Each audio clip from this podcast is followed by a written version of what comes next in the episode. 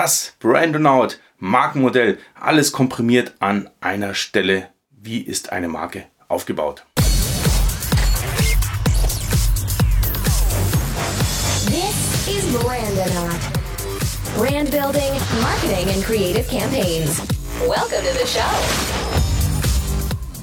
Ja, herzlich willkommen. Wie ist denn eine Marke überhaupt aufgebaut?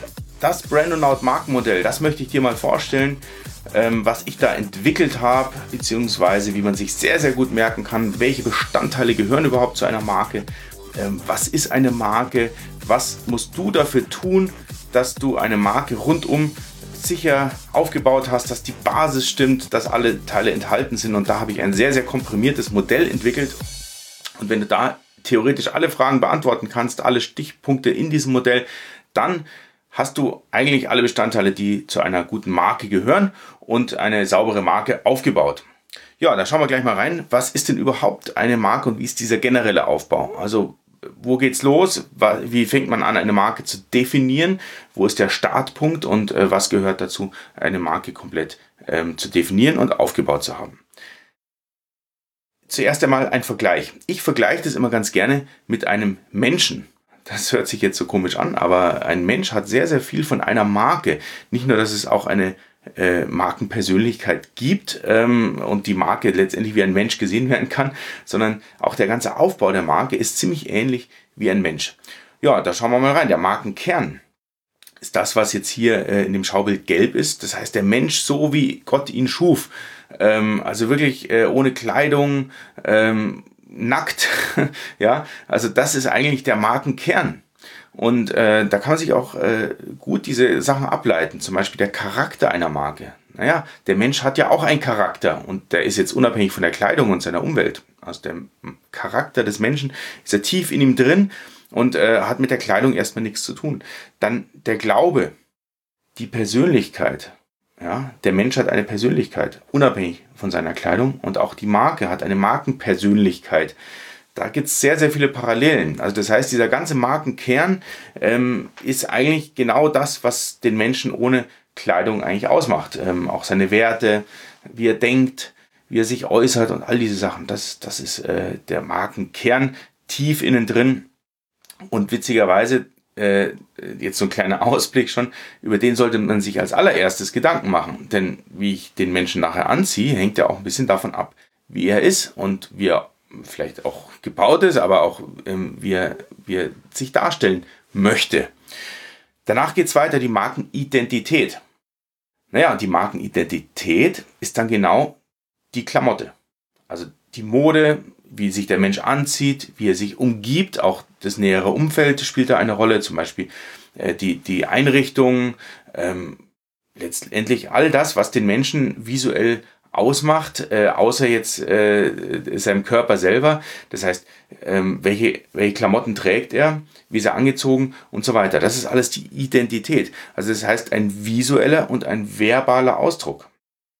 Denn das, was ich sage, klar, das hängt mit meinen Werten zusammen, aber wie ich mich verbal ausdrücke, das kann ich ja schon so ein bisschen steuern. Das heißt, alles, was ich quasi nach außen sichtbar darstelle und auch hörbar darstelle, das ist meine Identität, ähm, sowohl vom Menschen als auch von der Marke, die Markenidentität. Ähm, das heißt, das ist aber auch der, der Ring um den Markenkern drumherum. Und danach kommen die Markeninteraktionen. Das sind auch die Interaktionen, wie ich sie mit einem Mensch habe. Das heißt, das Aufeinandertreffen mit der Umwelt. Und da gibt's ja alle Sinne. Ne? Also das heißt, der Tastsinn, ich kann einem Mensch die Hände schütteln, ihn umarmen und so weiter, das ist natürlich das Haptische. Dann das Visuelle, ich, ich sehe den Menschen, ich sehe auch die Marke. Äh, dann das Hörbare, ähm, ja, man kann kommunizieren, man kann sprechen mit dem Menschen und so weiter. Das ist die, die dieser hörbare Kanal. Dann auch der Geruchssinn, ähm, oft in der Markenwelt so ein bisschen unterschätzt oder es gibt wenig Kanäle, wo ich einen Geruchssinn wirklich äh, darstellen kann. Ähm, ja, und so weiter. Also das heißt, mit allen Sinnen kann ich die Marke äh, als auch den Menschen wahrnehmen. Wenn wir uns da mal ähm, davon ableiten, wie ist denn jetzt die Marke aufgebaut? Also das ist ja, wie gesagt, ähnlich zu einem Menschen. Und ähm, hier habe ich so ein Modell entwickelt. Ähm, da lohnt sich auch, wenn du jetzt den Podcast hörst, dass du vielleicht mal auf die Webseite gehst. Da habe ich dann dieses Markenmodell auch als Bild Ähm, das ist doch äh, recht kompakt alles drin, äh, äh, wie, man, wie ich mir eine Marke vorstelle. Und zwar, also auch hier gibt es den Markenkern. Also alles, was hier in dem Bild gelb ist, die in, inneren Kreise, schaut aus wie eine Zielscheibe, nur für die, die es jetzt als Podcast hören, wie eine Zielscheibe, also innen das Innere des Bullseye und die zwei Ringe drumherum, das ist letztendlich der Markenkern. Das ist gelb, das ist das gleiche wie beim Menschen, der Mensch ohne Klamotte. Ganz innen drin der, der, der, der Markenkern als Kern. Drumherum kommen Werte, Vision und Mission. Das sind jetzt so Begriffe, naja, die hat jeder schon mal gehört klingen zum Teil so ein bisschen abgedroschen, aber es ist äußerst wichtig, die sich einmal zu definieren. Auch die Werte, das ist ein Thema, das, das wird ein später mal verfolgen, mit welchen Werten ich nach außen trete, und zwar in alle Richtungen. Ob das Richtung Mitarbeiter ist, ob das Richtung Kunden ist, ob das Richtung Partner ist und so weiter. Ähm, es ist äußerst wichtig, sich mal äh, das zu verdeutlichen. Und auch eine Vision. Ich habe äh, leider auch schon sehr oft gesehen, äh, wenn Unternehmen so voll ins Business reingestartet sind, äh, ohne Vision, kommt man irgendwann zu einem Punkt, da hat man ganz viel erreicht vielleicht äh, und auch erfolgreich. Und, und dann geht's los. Man weiß gar nicht mehr, wo ist denn das ganz große Ziel? Wo wollte ich eigentlich hin? Was war denn unsere Vision? Und wenn man dann an genau diesem Punkt stehen viele und sagen dann, so, jetzt müssen wir mal eine Vision entwickeln. Hätte man aber auch schon früher machen können, weil dann ist die ganz grobe Marschrichtung mal klar wo geht's denn hin? Das heißt, auch wenn man sich im Dschungel verrennt, ähm, ob erfolgreich oder nicht, ist eigentlich völlig egal, äh, ist das immer so ein ganz, ganz grober Wegweiser. Zahlt es denn auf unsere Vision ein, die nächsten Schritte, die wir jetzt tun oder eher nicht? Und das ist auch ganz wichtig. Die Mission hingegen ist so ein bisschen was anderes. Die Mission ist quasi die einzelne Mission, die dazu führt, irgendwann mal die Vision vielleicht zu erfüllen. Ja, und da drumherum auch noch zum Markenkern eigentlich zum Inneren gehörend das Markenversprechen. Das Markenversprechen heißt, das bekommt jemand, der mit meiner Marke äh, quasi in Berührung kommt. Was biete ich demjenigen? Als allererstes habe ich da wahrscheinlich den Kunden erstmal im Blick. Ähm, was bekommt der Kunde von mir für ein Markenversprechen? Und das ist ja nicht ganz ohne. Das heißt, äh, auch da habe ich viele erlebt, die einfach nur ein Produkt als ihr Versprechen nach draußen bringen, dass sie sagen, ja, als Vision haben wir, wir wollen möglichst viel Geld machen und als, als Markenversprechen haben wir, wir, äh, du bekommst folgendes Produkt. Das ist aber echt sehr, sehr dünn und auch da ist das Eis sehr dünn, da kann man schnell einbrechen. Also das Markenversprechen sollte schon ein bisschen holistischer gebaut sein, als nur ein Produkt zu verkaufen. Das heißt, welche Lösung biete ich? Welches Versprechen gebe ich demjenigen, der mit meiner Marke äh, aufeinander trifft? Welche Aufgabe löse ich ihm?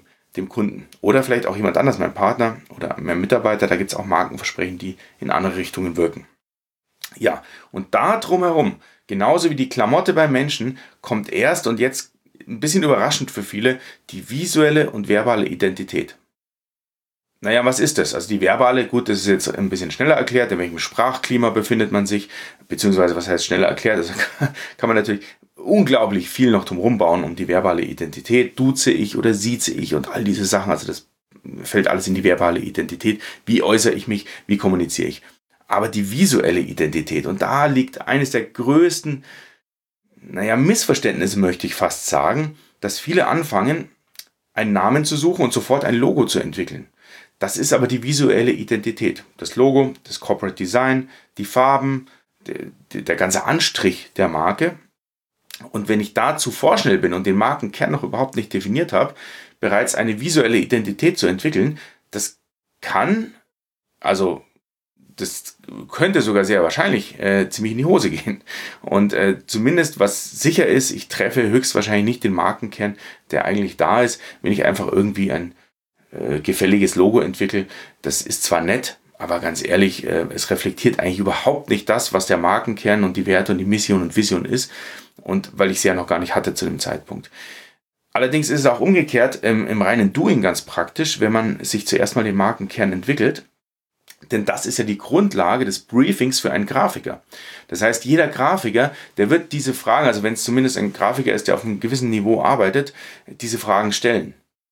Der, der wird auf vielleicht mit eigenen Worten, aber der wird fragen, was ist denn der Markenkern?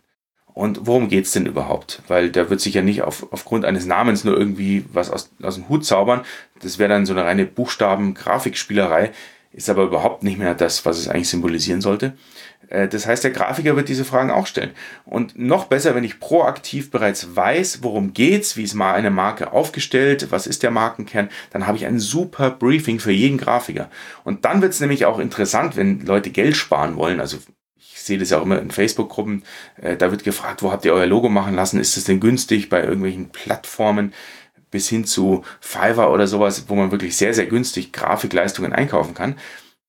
Ja, das macht tatsächlich teilweise Sinn. Man kann da auch hier und da mal einen Glückstreffer landen, das ist wunderbar. Aber je besser ich das Briefing vorbereite, desto besser ist mein Output nachher. Und das heißt, wenn ich eigentlich schon weiß und mein Logo beschreiben kann, in welche Richtung es gehen soll, naja, dann ist der Grafiker nur noch der Umsetzer, der packt dann seine visuelle ähm, Kreativität da rein, aber er setzt eigentlich das um, was ich ihm gebrieft habe und das ist der Optimalfall. Wenn ich ohne diese ganze Information zum Grafiker gehe, dann ist es wirklich ein Glückstreffer, was da rauskommt. Ja, und was kommt da drumherum? Also wenn ich die, äh, auch die Identität dann stehen habe, die visuelle und verbale, da kommen meine Berührungspunkte mit der Umwelt. Genauso wie bei Menschen, diese verschiedenen Kanäle, haptisch und visuell und so weiter. Äh, diese Berührungspunkte, wo kann ich in Interaktion treten mit meiner Marke. Und da gibt es zum Beispiel natürlich als allererstes Produkte und Dienstleistungen. Klar, je nachdem, was ich da ähm, ähm, verkaufe, äh, ist das natürlich ein ganz, ganz großer Berührungspunkt. Ähm, da gibt es aber auch Events und Orte, eventuell, wo trete ich da vielleicht auf? Technologie, das kommt jetzt so ein bisschen auf den Markenkern an. Was, was ist überhaupt das Business? Dann gibt's äh, ganz generell Kommunikation und Kanäle, ob das jetzt Social Media ist, im Internet, äh, auch, auch Offline-Kommunikation, über welche Kanäle, auch äh, Podcasts gehören natürlich zu Kommunikation und Kanäle. Dann äh, der Touchpoint Richtung Partner ist ein Riesenthema, wird oft vernachlässigt. Das geht bis hin zum Hersteller zum Beispiel, der äh, Sachen produziert. Auch das ist ein, ein Touchpoint mit meiner Marke.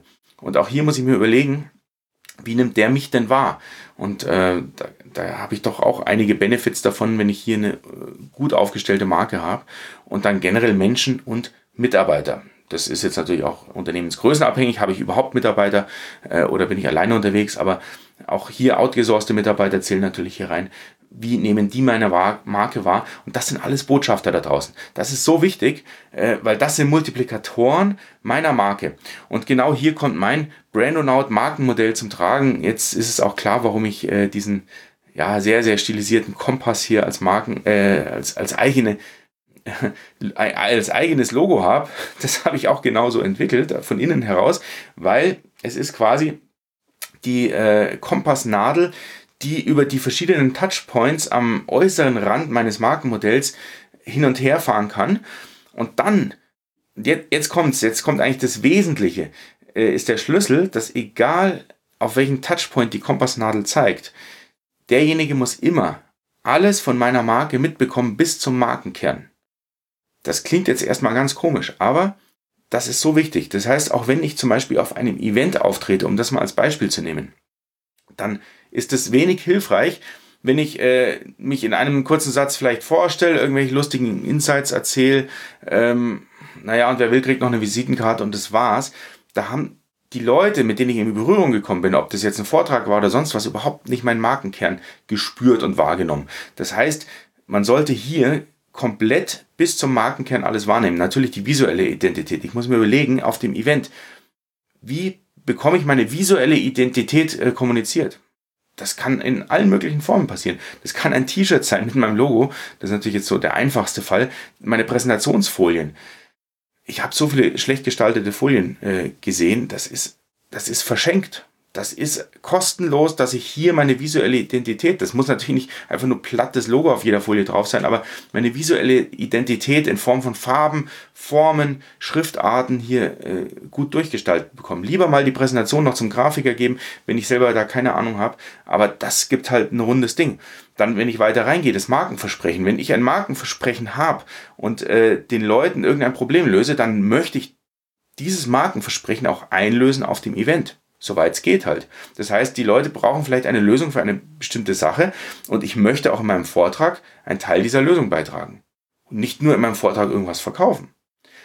Und wenn man da wirklich in die Details reingeht, also das war jetzt nur sehr, sehr exemplarisch, dann ist es auch klar, äh, dass jeder Touchpoint maximal ausgenutzt werden kann und wenn es die einfachste Bestätigungs-E-Mail auf irgendeinem Newsletter ist, drüber gehen, schauen, bekomme ich hier alles mit von der von der visuellen Identität, verbalen Identität bis hin zum Markenkern kommuniziert und wenn es nur diese eine einfache E-Mail ist. Und wenn ich da anfange, mein komplettes Unternehmen, meine komplette Marke mal auf den Kopf zu stellen und wirklich jeden Touchpoint mit Partnern, mit Herstellern, mit Mitarbeitern bis hin zu Produkten und so weiter, Amazon-Listing natürlich, mal durchleuchte, kommt hier alles rüber oder habe ich irgendwo noch was, äh, wo ich eine Lücke auffüllen kann, dann bin ich hier schon relativ nah am Ziel, dass ich meine Marken Identität, Persönlichkeit, Werte und so weiter wirklich äh, gut kommunizieren kann und mein Markenmodell aufgefüllt und ausgefüllt habe. Ja, so viel mal zu meinem Markenmodell und wie man sowas aufbaut dann in der nahen Zukunft.